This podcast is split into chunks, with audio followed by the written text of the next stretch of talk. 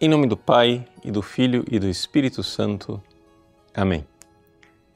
Meus queridos irmãos e irmãs, celebramos hoje a festa de dois apóstolos, São Simão e São Judas Tadeu.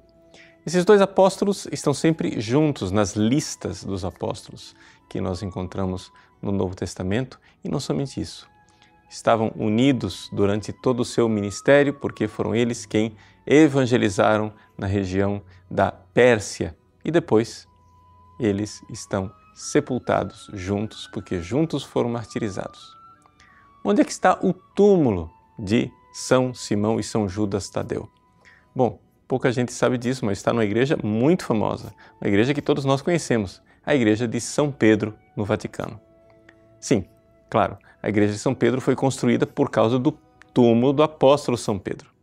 Mas, para quem olha de frente para o túmulo de São Pedro, ou seja, o altar principal da igreja, né, à esquerda de quem olha, nós temos ali né, o braço de, da cruz, a igreja em forma de cruz, o braço da esquerda, há ali uma capela do Santíssimo Sacramento, que é chamada de Capela de São José, exatamente porque o altar tem ali um mosaico de São José.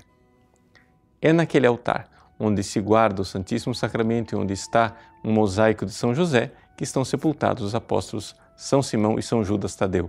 As pessoas que visitam o túmulo, o altar onde estão sepultados esses dois apóstolos no dia de hoje, recebem indulgência plenária.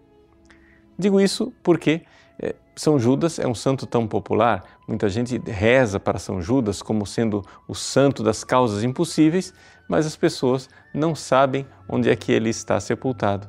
Podemos então, nas nossas viagens, peregrinações a Roma, etc., prestar atenção nesses dois apóstolos que estão ali, quase que timidamente, discretamente sepultados nesta grande, magnífica basílica. Mas São Judas Tadeu é mais conhecido entre nós como sendo o santo das causas impossíveis. Por que isto?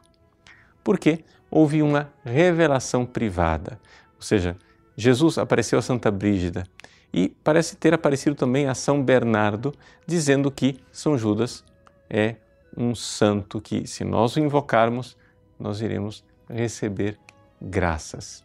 Mas por que isto? Por que, que existem alguns santos que Jesus apresenta como sendo realmente aqueles santos ao qual nós devemos recorrer em especial.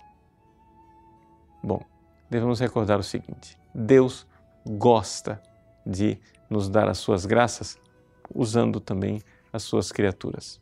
São Judas é um apóstolo que sofreu bastante e sofreu para defender a fé. Né? A fé contra as heresias. Se você for pegar a pequenina carta de São Judas, que está na Bíblia, são só 25 versículos, você vai ver o quanto ele exorta os fiéis exatamente para que eles não se deixem levar pelos hereges e se mantenham firmes. Ou seja, a causa impossível que São Judas mais se preocupava era a causa de mantermos a nossa fé reta e de salvarmos as nossas almas. É uma carta que nós podemos ler muito rapidamente, em assim, pouquíssimos minutos, são só 25 versículos, onde São Judas ali coloca quase que uma ladainha é, de é, situações é, terríveis de perda de fé e de castigos, para finalmente concluir falando da misericórdia de Deus que quer a salvação de nossas almas. Esta é a causa impossível do dia de hoje. Celebramos dois apóstolos. A fé apostólica deve ser mantida. Peçamos a São Judas, o santo dos impossíveis. Peçamos a São Simão que nós mantenhamos a nossa fé firme e sólida. E assim como eles estão lá sepultados ao redor do príncipe dos apóstolos, também nós renovemos nesse dia em que celebramos os santos apóstolos a nossa fé apostólica.